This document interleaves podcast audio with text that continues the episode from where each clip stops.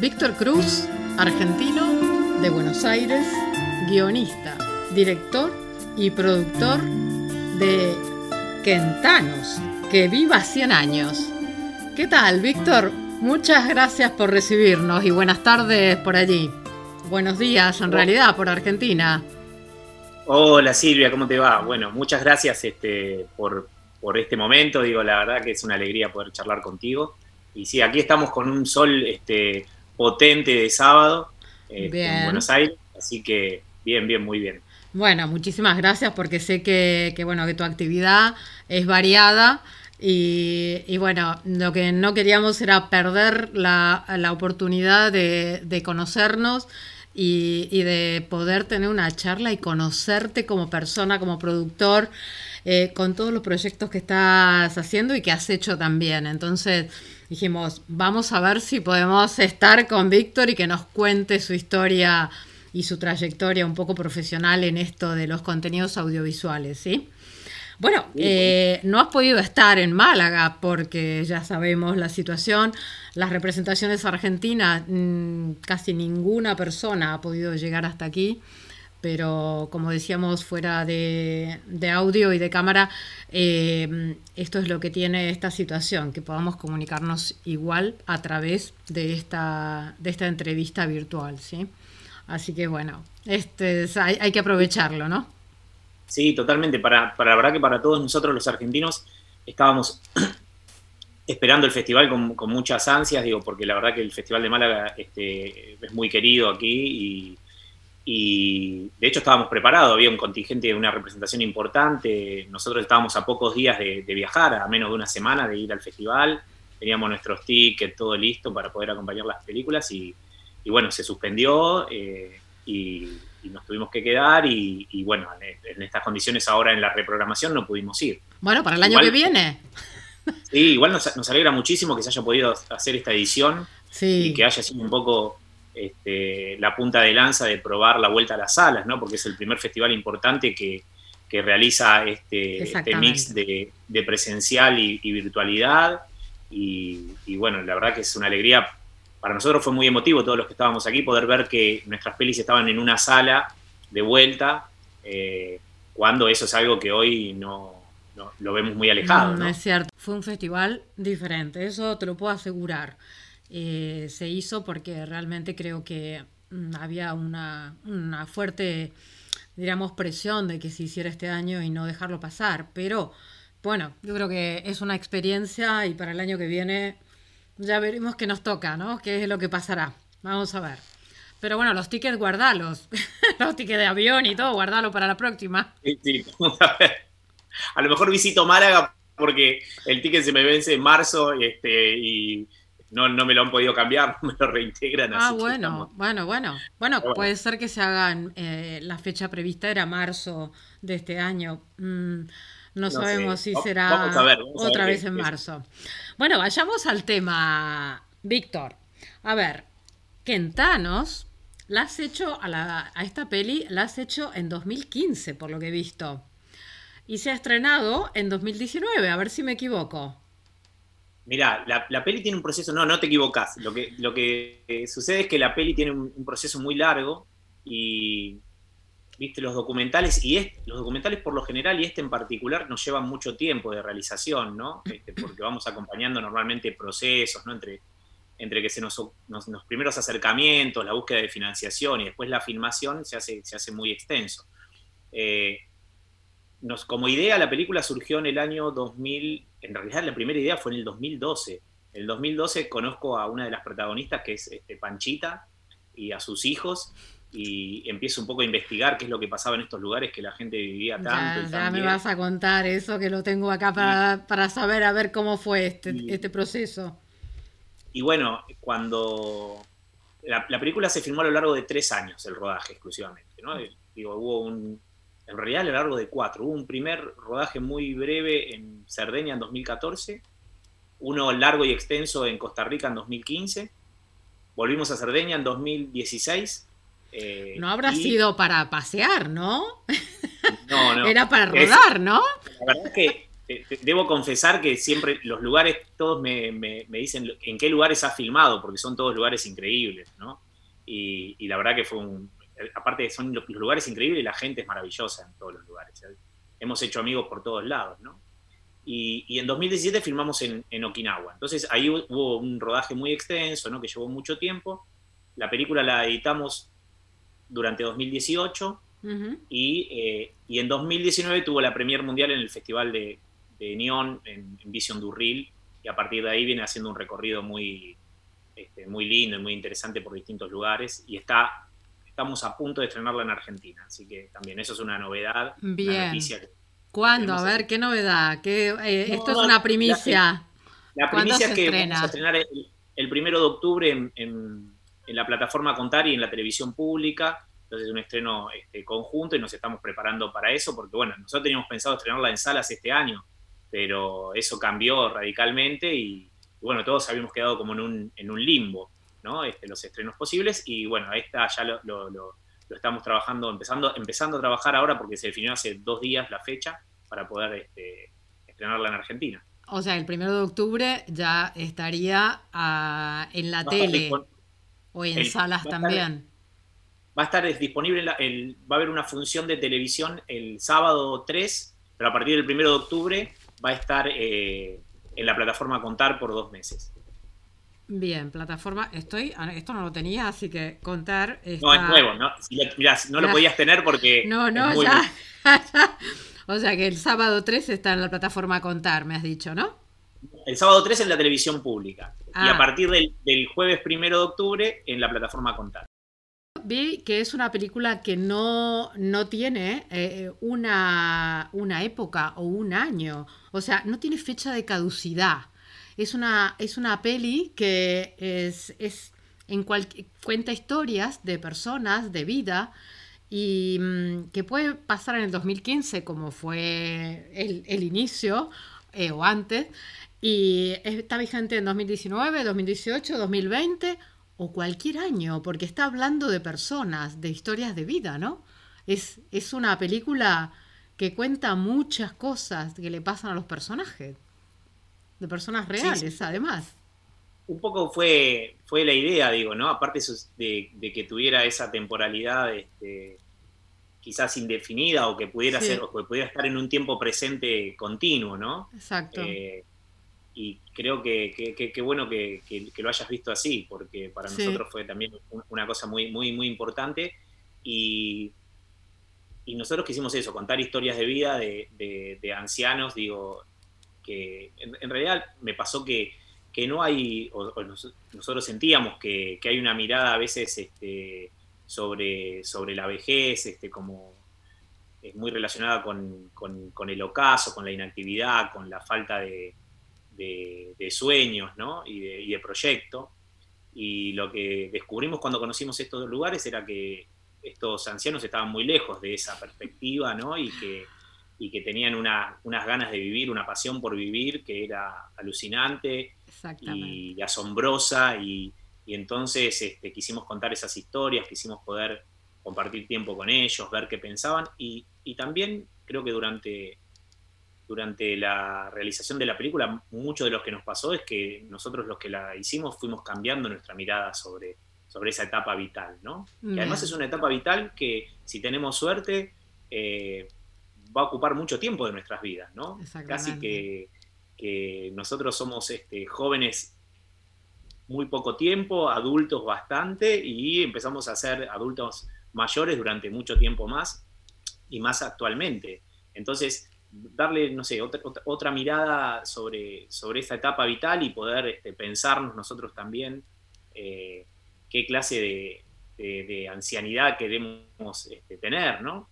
Y, todo eso, este, y, la verdad es que yo me llevo muy bien con la gente mayor. Yo me llevo muy bien, lo disfruto mucho, me gusta estar con, con ellos, me gusta compartir, nos hicimos amigos. Puedo decir que tengo un amigo como Pachito, es el jinete de Costa Rica, que él me trata de amigo y yo de amigo a él, y tengo un amigo que hoy tiene 103 años, y, nos, mandamos audios y cosas, y, cada tanto este, estamos en contacto, y para mí es muy lindo, digo, y, me, siento muy bien, me siento muy bien este, con ellos. Es una película que es, es un, diríamos, con mucho optimismo, como dijiste recién, ¿no? Entonces, normalmente uno no está acostumbrado en esta, en esta época a ver películas con tanta fuerza, con tanta energía, con tanto optimismo. Eh, entonces, mm, digamos, ¿cómo, cómo lo, percibe el público también a este estilo de, película con esta garra, como diríamos, ¿no? De vida, más allá de ustedes de haberla hecho. ¿Qué, qué sentís que el público, cómo la recibe? En las las proyecciones que tuvimos, digo, eh, lo que se sentía era mucha alegría, ¿no? Había una, mezcla de ternura, alegría, eh, había algo que se repetía después de la función cuando, cuando hablábamos con, los espectadores que tenía que ver con, con, que había rápidamente una relación con sus padres y abuelos, que la sensación que les despertaba era ganas de ir y verlos y abrazarlos y estar con ellos, ¿no? Y que habían pensado que, tendrían que haber traído a sus padres o sus abuelos a ver la película, que hubiera sido muy lindo para ellos poder verla juntos. Y, me parece que hay un, que creo que lo que nos permite ver es un poco los, eh, o repensar los vínculos familiares, ¿no? Y, y, esos lazos que nos unen y poder este, eh, revalidar un poco eso, porque también fue un poco lo que, lo que nos pasó a nosotros a la hora de conocer a todos estos protagonistas, ¿no? A mí la verdad que que lo que me sucedió fue pensar lo primero en mi propia abuela, ¿no? Mi propia abuela que, con la que tuve una relación muy linda, con la que mi mamá falleció bastante joven y, yo me quedé un poco a cargo de mi abuela y, construimos como un vínculo muy fuerte que, para mí fue muy importante. Y volver a ver a estos abuelos, hasta, eh, te digo, tan, eh, tan bien, tan vital y todo, fue, mi relación fue, y, y mi norte fue mi abuela y esa relación de amor que tuvimos tan fuerte. Y creo que eh, hay un poco de eso que la película proyecta y que nos invita a pensarnos a nosotros como cuando nos toque ser ancianos y, también a pensar en, los ancianos que tenemos en nuestra familia y en qué relaciones podemos eh, este, tener con ellos. es un canto a la vida, ¿no? Es, eh, es como que yo lo, percibo como un canto a la vida, como una, una cosa de optimismo muy fuerte, un canto a la vida, una Mm, una forma de vivir que no todo el mundo la, acepta o la, eh, es su estilo de vida, ¿no? Y eso es muy importante de transmitirlo. Y en la película creo que llega mucho.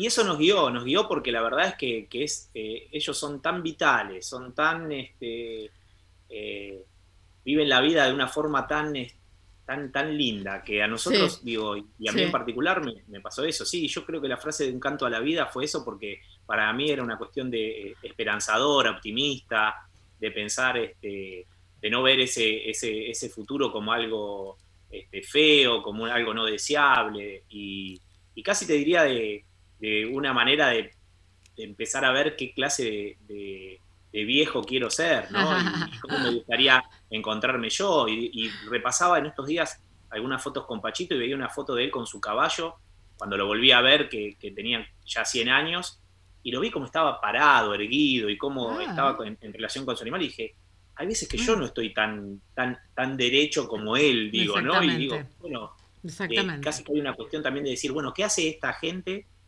para estar tan bien, tan feliz, tan saludable? ¿Y qué cosas podemos aprender y podemos cambiar nosotros para poder tener una vejez que sea así de, de, digna, de feliz, de, llena de vida. Has dicho por ahí que eh, la edad solo reside en la mente. Es así, ¿no? Y yo creo que sí, yo creo que sí, que la edad, digo, es algo que, eh, que, nosotros... Es lo que uno se cree que, tiene o que muchas veces, ¿no? La gente joven piensa que, que, bueno, que no, no, no se adjudica la edad o la gente mayor se adjudica más edad de la que debería ser, ¿no? Hay, hay personas que a veces parecen más viejas de lo que son, que viven como, se adelantan, digo, y, yo creo que mientras uno tiene, tiene proyectos, tiene sueños eh, y y va en busca de esos sueños y se levanta todos los días este, pensando en eso, uno es siempre joven, ¿no? Si, si asociamos la juventud con todo eso. Ahora, eh, me parece que también hay otra cuestión que es que a esa, a esa edad que tenemos en la mente también hay que acompañarla con, Físico. una vida saludable que nos permita llegar en el cuerpo con esa, con esa juventud, ¿no? Vos sabés que hay, mira, hay una cosa muy extraña que me pasaba a mí después de conocer estos lugares, que es que eh, yo veía ancianos muy, muy vitales eh, a partir de los 88, 90 años que hacían una vida, manejaban, este, bueno, por supuesto vivían solos, tenían pocos problemas, pocos problemas de salud, este, podían ser independientes, cantaban, bailaban. Y cuando volví acá a, Argentina después de cada uno de estos viajes y, a la ciudad, y veía gente de a lo mejor de 70 años con muchos problemas para moverse, para trasladarse, o 75, y digo, ¿qué, ¿cómo vivieron sus vidas de diferentes estas personas para que la vejez de uno sea de un modo y, y la de otros tan distinta, ¿no? Y decía, y bueno, ¿cómo quiero vivir yo mi vida para que, para que mi vejez sea más parecida a estos viejitos que conocí por el mundo que a la de los que veo quizás con la gente este, más cercana. ¿Llegaste a alguna conclusión? Sí, hay algunas que, tengo, ¿no? Hay algunas que, la ciencia también lo, ha estudiado, digo, que tiene que ver con, mira, te lo cuento brevemente, pero cuando se estudian estos fenómenos de longevidad, eh, se piensa en cuatro pilares o cuatro factores. Hay uno, inicialmente, que es el genético, que habla de una, de una tradición genética de longevidad, y, eh, hay otro que es la actividad física, este, constante eh, a lo largo de toda la vida, constante pero moderada. Y el otro es la alimentación, ¿no? Una alimentación este, equilibrada y sana. Y por último están eh, los lazos este, sociales y familiares, ¿no? Aquellos que, tienen el cuidado de su familia, que tienen fuertes vínculos con, este, la gente que los rodea, amigos, tienden a vivir más, porque bueno, uno de los grandes problemas de, en geriatría es el aislamiento, ¿no? Así que hay cuatro factores. Hay algunos con, los que no podemos hacer nada, ¿no? Lo genético este, es algo que, heredamos, y, pero lo genético solo tiene entre un 20 y un 25% de incidencia en lo que es la longevidad. Ah, bueno. Lo que verdaderamente... O sea que tenemos otros 75 que depende de nosotros. Depende de nosotros, exactamente, que está en nuestras manos poder manejarlo. Sobre eso sí podemos hacer algo, ¿no? Entonces, este, lo, que, lo que yo he visto es desde curiosidades, porque he estudiado bastante alrededor de, de eso, de por ejemplo, en Cerdeña han estudiado los distintos pueblos y han visto que los pueblos que tienen una mayor pendiente, este, porque están sobre ladera de montaña, en esos pueblos la gente tiende a vivir más, porque deben hacer un esfuerzo un poquito más continuo a lo largo de toda su vida por caminar en esos, lugares. O sea que imagínate cómo está relacionado eso. Entonces, hay, hay, ciertas cosas donde a mí me ha cambiado, por ejemplo, digo... Este, ya te estás mudando a la montaña. ¿Eh? No, Buenos Aires no, te vas a, me, encantaría. a Bariloche, no sé. Me encantaría, pero mismo en la ciudad lo que hago es, digo, yo todo, desde que he hecho esta película, todos los lugares que puedo ir caminando, este, voy caminando. Antes de agarrar el subte, el auto, este, el colectivo, entonces todos los días este, tengo esa actividad constante. Pensá que, por ejemplo, estos en Sardenia son pueblos de pastores que, que son pastores eh, que, a lo mejor caminaban 10 kilómetros o 15 kilómetros por día con sus, este, con sus ovejas, con, sus cabras. Entonces hay como una, e, es algo, o necesitaban, digo, recoger la verdura, criar los animales. La actividad física, no entendida como, como fuera de, lo cotidiano, es algo que ellos han ejercido toda su vida. Además han trabajado, y creo que eso también eh, influye mucho, que han trabajado eh, desde muy pequeños en esas tareas, en las mismas tareas que luego han desarrollado, ¿no? Entonces, eso también, el, trabajo diario y continuo durante toda su vida, eso también creo que ayuda mucho a que, a que la mente y el poder estar bien desde todo punto de vista emocional y un equilibrio, como dijiste recién, de estos cuatro o cinco factores que son muy importantes para, para esto. Mira, hay, hay un, eh, demógrafo belga que estudió mucho esta situación y que es parte, él es eh, Michel Poulain, y hay un genetista italiano que se llama Gianni Pes, que son los dos que acuñaron un término que es este, bastante conocido, que se llama zonas azules, que son estos lugares en el mundo donde tienen eh, focos de longevidad, ¿no? vamos a buscar las zonas azules, a ver dónde están. A ver si nos podemos mudar ahí. Las tres ya las conociste en la película, porque una es la, la península de Nicoya en Costa Rica, la otra es la isla de Cerdeña en Italia y la tercera es Okinawa en Japón. Hay dos más, diría que hay una más, que es en, Grecia, en la isla de Icaria también. Eh, y estas, en estas zonas lo que ellos descubrieron era que las tasas de longevidad eran, eh, la cantidad de longevos sería por mucho la media. Como para que te des una idea, hay mucha gente que vive más de 100 años en el mundo. Se calcula que uno cada 5.000 personas llegan a los 100 años. Ahora, en, por ejemplo, en pueblitos de Cerdeña se ha visto pueblos que tienen 3.000 habitantes y tenés tres centenarios y a lo mejor tenés dos supercentenarios, o sea que pasan ah. los 105. Ah. Entonces la tasa era, excedía por mucho. mucho. tienen toda la tasa, la tienen ahí ellos. Claro. la del resto del mundo.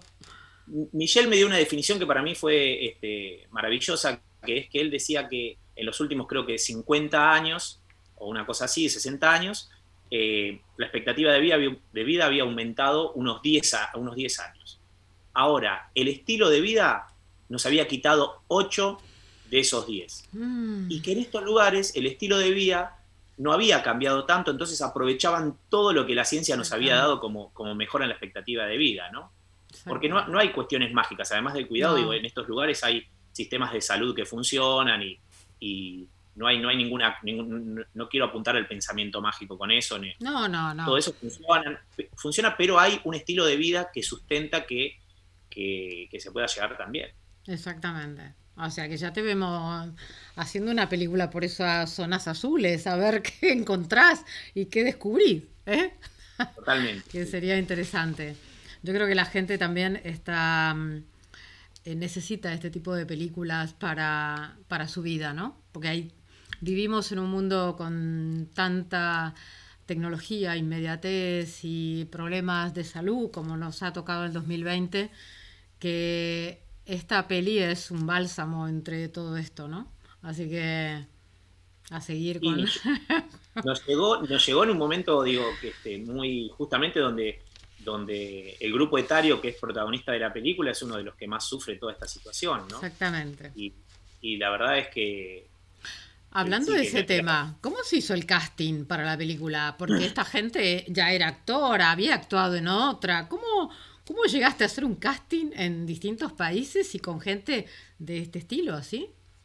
Y fue, la verdad que ahí tuvimos un, por suerte, este, yo tengo un, productor que es Fito Pochat, que también es documentalista y cineasta, que, fue quien, el compañero de, aventuras y de rutas, y con él este, fuimos recorriendo todos estos lugares, conociendo mucha gente, digo, en Costa Rica visitamos un montón de, pueblitos y lugares y y, entre, y charlando y metiéndonos en la vida de la gente hasta encontrar cuáles eran los que, con los que podíamos construir la película. Lo mismo en Cerdeña. En Cerdeña recorrimos este, cantidad de... Toda la isla. A ver, ¿dónde nos quedamos?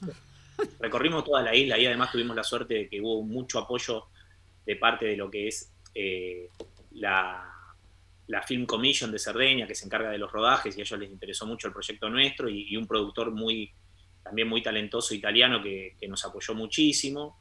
Y eh, también recorrimos toda Italia. Eh, yo hice el esfuerzo de, de, Vale, esfuerzo no. yo creo que no, esfuerzo no, ¿eh? No, esfuerzo no hubo. Pero de, no, decía de aprender a hablar italiano para poder tener mejor relación con ellos, o sea que también este, nos preparamos. Y por último, después que fue lo, para nosotros lo más desafiante de todo, que fue ir a, a, Okinawa. Okinawa, porque ahí sí tenías problema de idioma. Más con el resto no tanto, pero ahí... Tenía, tenía problemas porque el, en la islita donde nosotros filmamos, que es una islita muy pequeña que tiene 5 eh, kilómetros cuadrados y en la que viven 300, 400 personas, se habla un dialecto particular, o sea, ni siquiera se habla japonés. Entonces hasta nuestros este, productores japoneses o nuestros acompañantes japoneses no entendían muchas veces lo que se hablaba porque era un dialecto. O sea que imagínate que, que que estábamos, digo, este, en una situación eh, totalmente alejada culturalmente, ¿no? No solo de los. La, distancia era, era total, pero creo que hay un lenguaje universal que tiene que ver con, con, el afecto, con la ternura, donde nos entendimos y, los okinawenses, y hasta descubrí una cosa también, los, ¿por qué a los japoneses les gusta tanto el tango, por ejemplo? Y es que hay una, una cosa muy argentina que tienen que ver con cierta este, nostalgia, ¿no? Este, que, eh, con, cierto sentimentalismo que tenemos y, bueno, conectamos, ¿no? Conectamos y... Lo bailan muy bien, ¿eh?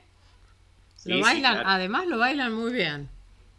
además de gustarles, escucharlo y, y, meterse en la cultura argentina a través del tango, lo han aprendido a bailar muy bien. Hay parejas que le he presenciado algunos festivales donde han estado muy, pero muy bien, ¿eh? Así que hay que, ojo.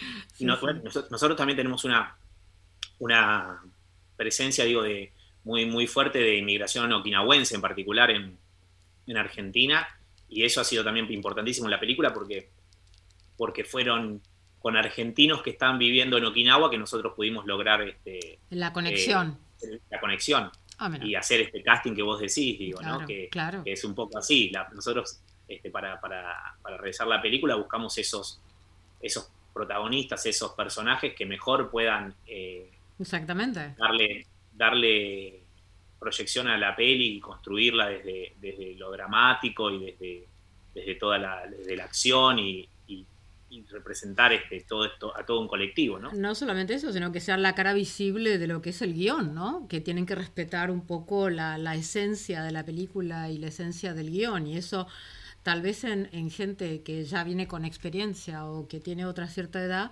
se logra más fácil o más rápido. lo que yo me preguntaba cómo habían hecho para hacer con esta gente todo. Eso, pero bueno cuento cómo, fue. Nosotros conocimos, digo, y ahí puntual el trabajo con ellos fue porque ninguno es actor este, este, profesional, ni mucho menos. claro. Y nosotros los, conocimos y conocimos, yo hablé mucho con ellos y conocía sus historias y, lo que hacían y empecé a, trabajar en particular sobre, sobre los sueños. Yo les empecé a preguntar qué soñaban, qué querían, este, qué les gustaría hacer, qué cosas a lo mejor no pueden hacer y les gustaría seguir haciendo. Y una vez que ellos, este, que nosotros hablamos sobre esos sueños, les propuse este juego donde hay partes que son muy documentales y, que sucedieron tal cual, y otras que, están acompañadas un poco más por, por, la interpretación de esos sueños que ellos tenían. Y ahí entre, entre, entre todos, entre ellos y nosotros, pudimos construir estos cuentos. ¿no? Me gusta decir que son, cuentos documentales, ¿no? porque tienen esta mezcla y este cruce de de ficción y documental, eh, donde, donde hay una fábula, donde hay cosas que suceden, pero donde hay una cosa... ellos no interpretaron algo que no son, sino no, que... seguro. Eh, y se les nota, claro, que si no, no podrían hacerlo. Una construcción a partir de lo que son, y esa fue la idea de, la película. Bien. Eh, Quentanos ha estado en otros festivales, no solamente este acá en Málaga, que, que, es el último que ha estado, pero ha estado en Francia, ha estado en Suiza, y sigue recorriendo países, ¿no? O sea, el próximo festival, además de lo que me has dicho en Argentina que se va a presentar, ¿cuál es el próximo país? Sí, sí, la, película eh, este, comenzó por Suiza, después estuvo, eh, que bueno, el Festival de Neon, que es uno de los festivales documentales más importantes de, Europa, dedicado exclusivamente al documental. Después estuvo también en eh, Biografilm, que es un festival italiano, que también es el más importante de Italia. Estuvo en China, el festival más grande de China también, este, proyectándose ahí, estuvo en Francia eh, y ahora va a volver a estar también dentro de pocos meses en otro festival francés. También he estado hasta, no sé, se ha proyectado en Taiwán, en la isla de Guam, en Estados Unidos. en, la conocemos. Me parece que nos, nos, suena el nombre, ¿no? Claro. Y este, sí. Y ha estado también en Cerdeña. Ahora está va a tener una proyección justo antes del estreno en el Festival Independiente de Buenos el Festival FIDUA, el Festival de Documentales de, Buenos Aires. Y bueno, y sigue, sigue su recorrido y, su vida, y para nosotros es buenísimo que se pueda ver en lugares tan, tan distantes y tan diversos. Y realmente se merece un premio, ¿eh? Víctor. Bueno, muchas se gracias. Se merece un premio, así que lo vamos a seguir a ver si, a ver en qué país le toca ganarse ese premio que le corresponde porque bien merecido lo tiene a la peli. Eh, pero hablando de un poco tu trayectoria, eh, tu trayectoria empieza por el 2009 o me equivoco. Tu ópera prima creo que se llama El Perseguidor. A ver, contanos, porque no tiene nada que ver con este, con esta, diríamos, con este estilo de película que has hecho ahora. ¿Qué ha pasado en este tiempo, del 2009 ahora? A ver. te cuento, mi, mi primera película en solitario como director es El Perseguidor de 2009 y este, yo tengo, antes de eso había codirigido también otro documental en 2002 y he tenido una, trayectoria como productor este, de, varias películas distintas. Digo, uno, viste, se aproxima a la profesión a veces desde distintos lugares. Tal cual. Y, va, hasta que va encontrando su camino, ¿no? eh, y yo he hecho mi trabajo también como, como, como, productor y lo he venido haciendo paralelamente hasta que ahora estoy este, solo concentrado en dirigir, que es verdaderamente lo que, lo, que, me apasiona, ¿no? Y en 2009 es El Perseguidor, que es una película totalmente distinta, mucho, es una mm. ficción, es este, más oscura, habla de... Un thriller de, acción de una, mala, de una mala praxis, de, ciertos pecados que quedan en el pasado. Y la, película que le siguió a esa fue Boxing Club, que es una película sobre un gimnasio de boxeo que... También una historia de vida, pero no tiene mucho que ver con la actual que estábamos hablando de Quintano. ¿No? O sea que has transitado por distintos eh, caminos de la parte de estilo. Sí, esta es una película sobre, sobre boxeadores este, que, que, entrenan en el, en el subsuelo de la, de la, en el, subsuelo de la estación Constitución, digo, este, ahí está, está, el gimnasio y es este, una historia sobre ellos y sobre lo que sucede en ese gimnasio, la relación entre este, un entrenador y, y sus pupilos. Y pasó que los cambios que uno tiene vitales trascienden después en la, en la obra, ¿no? Y a mí en particular me pasó que, justo en 2012, este, desde 2012 estoy en pareja con, una mujer que es, está llena de dulzura y, de, amor, y, creo que un poco mi visión fue este, cambiando y virando hacia, hacia el lado más luminoso y y hacia el lado más tierno, no pude ah, permitirme ciertas cosas y... Muy bien, bienvenido sea entonces, porque tu película de Quentano creo que refleja un poco este cambio que estás comentando, ¿no? Y yo creo que sin conocerla a ella no, no, habría podido hacer esta, esta película porque, porque, porque descubrí otro mundo, porque es otra, otra mi, mirada y ha ido cambiando y, y, y bueno, y me permití estas cosas. Yo creo que no, si me hubieras hablado en 2009 de, si hubieras dicho que, hice una película que era un canto a la vida, yo me hubiera sentido raro, este, pero, pero ahora no, yo estoy muy orgulloso, muy orgulloso de haber hecho un canto a la vida y de pensarlo desde ese lugar, y bueno, uno también va madurando, va encontrando un poco distintas cuestiones que, le interesan y, bueno, eso, eso, esos cambios digo que, suceden, este, que tienen que ver con, con, la relación con, lo vital este, y con el con el crecimiento que uno va haciendo, ¿no? Me parece que ahí... Te iba a preguntar, pero creo que ya está contestado, porque una de las preguntas que quería hacer es cómo, con qué estilo de los tres que has hecho eh, te sentías más identificado o más, digamos, en qué línea de las tres ibas a seguir haciendo tus proyectos. Pero ya creo que me lo has contestado ya antes de que te lo preguntara. O sea que ya está muy claro la línea que seguirás. ¿Sabés qué pasa? Que yo soy muy curioso también y, me, aburro, me aburro rápido. Me pasa una cosa que me aburro, entonces quiero probar cosas nuevas. Yo no, no creo que no podría eh, seguir haciendo siempre lo mismo y, trato como de cambiar, de buscar otras cosas, de, buscar desafíos. Para mí esta peli en particular fue un desafío muy grande como, como director porque tenía que unir tres lugares que están geográfica y culturalmente muy, muy distantes. Filmamos con tres equipos de, filmación distintos, mm. entonces, este, y a lo largo del tiempo, y en un idioma que no manejaba, mm. y entonces todas esas cosas para mí, y, y, la película tiene un volumen de producción más, más importante porque que las que había hecho, y no quería que eso, que a pesar de ese volumen de producción, tuviera, este, perdiera lo importante que creo yo que, que tiene que ver con las miradas sobre las relaciones humanas, sobre las personas, y, y bueno, y para mí, digo, o sea, embarqué, pensá que uno embarca cuatro o cinco años de su vida en hacer esto y, era muy, muy exigente, pero muy lindo.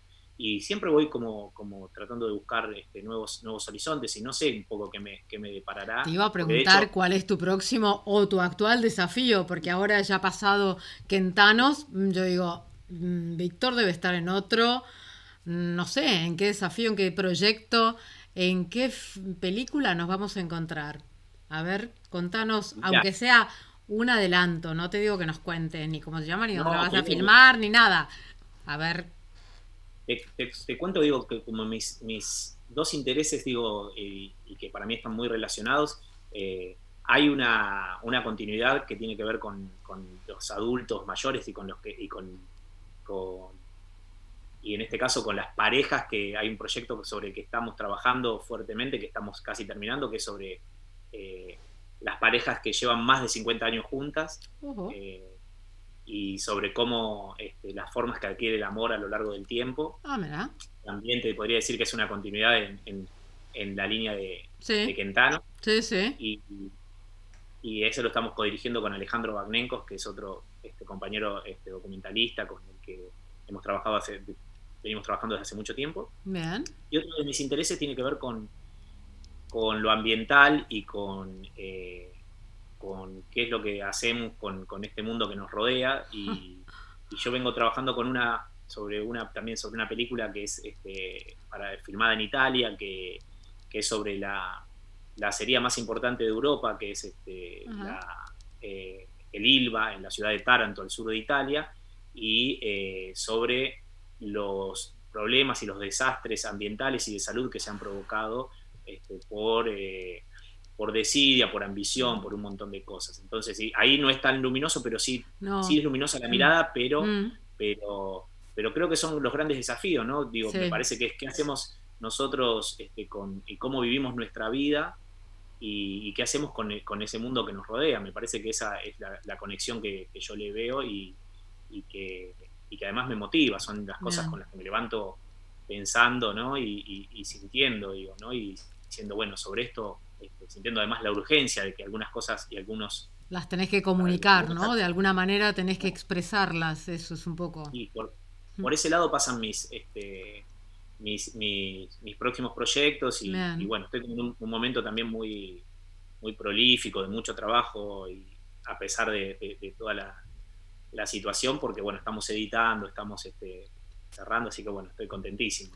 O sea que te tendremos por Europa, eh, por aquí. No sé cuál será tu próximo viaje, pero por lo que veo vas a seguir rodando, haciendo rodajes en distintos países, ¿no? O sea, eso es. Esperemos poder encontrarte en alguno de estos sitios tan.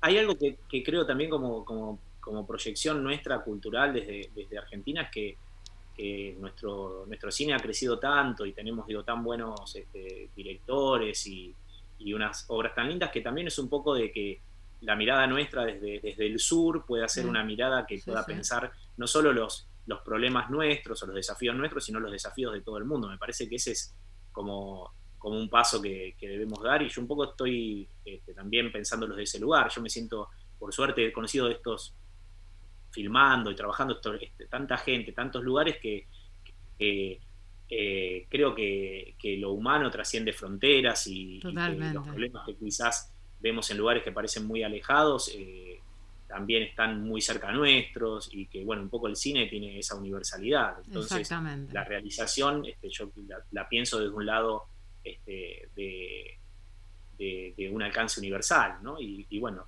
estamos, este, mientras sigamos. Además, está, yo creo que el, cine argentino está muy bien valorado eh, internacionalmente, ¿no? Entonces, creo que esa mirada que hablabas recién, eh, de, que es diferente tal vez a, otros realizadores y otros directores internacionales, eh, se valora a nivel de los festivales o en los concursos o o, la gente misma, el público mismo también, ¿no? Así que yo creo que hay mucho futuro y creo que, tus proyectos están con, mucha garra y con mucha fuerza, así que te vamos a seguir, te vamos a seguir, Víctor, a ver si podemos encontrarnos por Europa en algún país, en algún rodaje, y te vamos a seguir, aunque sea por Zoom, para que nos cuentes, bueno, cómo fue tu estreno en Argentina, seguramente de Quentanos, que también nos interesa, para poder eh, moverlo también y, llevar nuestra, nuestra comunicación también al público argentino. Así que mm, no te vas a escapar de nosotros. No, y no me quiero escapar tampoco. Así que bueno, muchísimas gracias por tus no, Muchísimas gracias.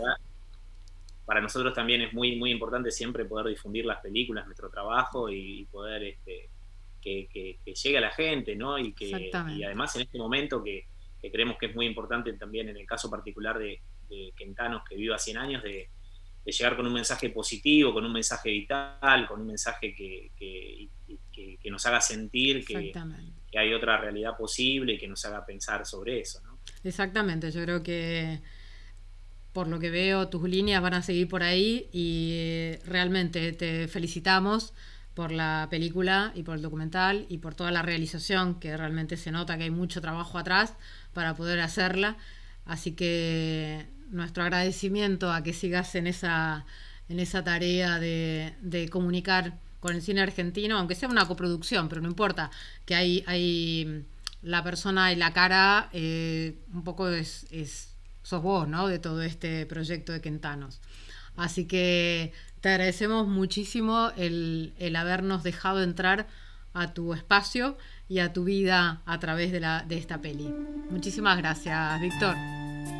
El, el, agradecido soy yo y bueno, este, eh, estaré aquí siempre que, que, quieran charlar conmigo, este, dispuesto para, para conversar y la verdad que la pasé muy bien. Muy bien. Bueno, esa era la idea, una charla, aunque no nos conozcamos personalmente, pero ahora sí, a partir de ahora sí, casi personal. Exactamente. lo haremos, lo haremos, seguiremos. Muchísimas gracias, Víctor. No te molestamos más. Hasta luego. Hasta luego. Hasta luego.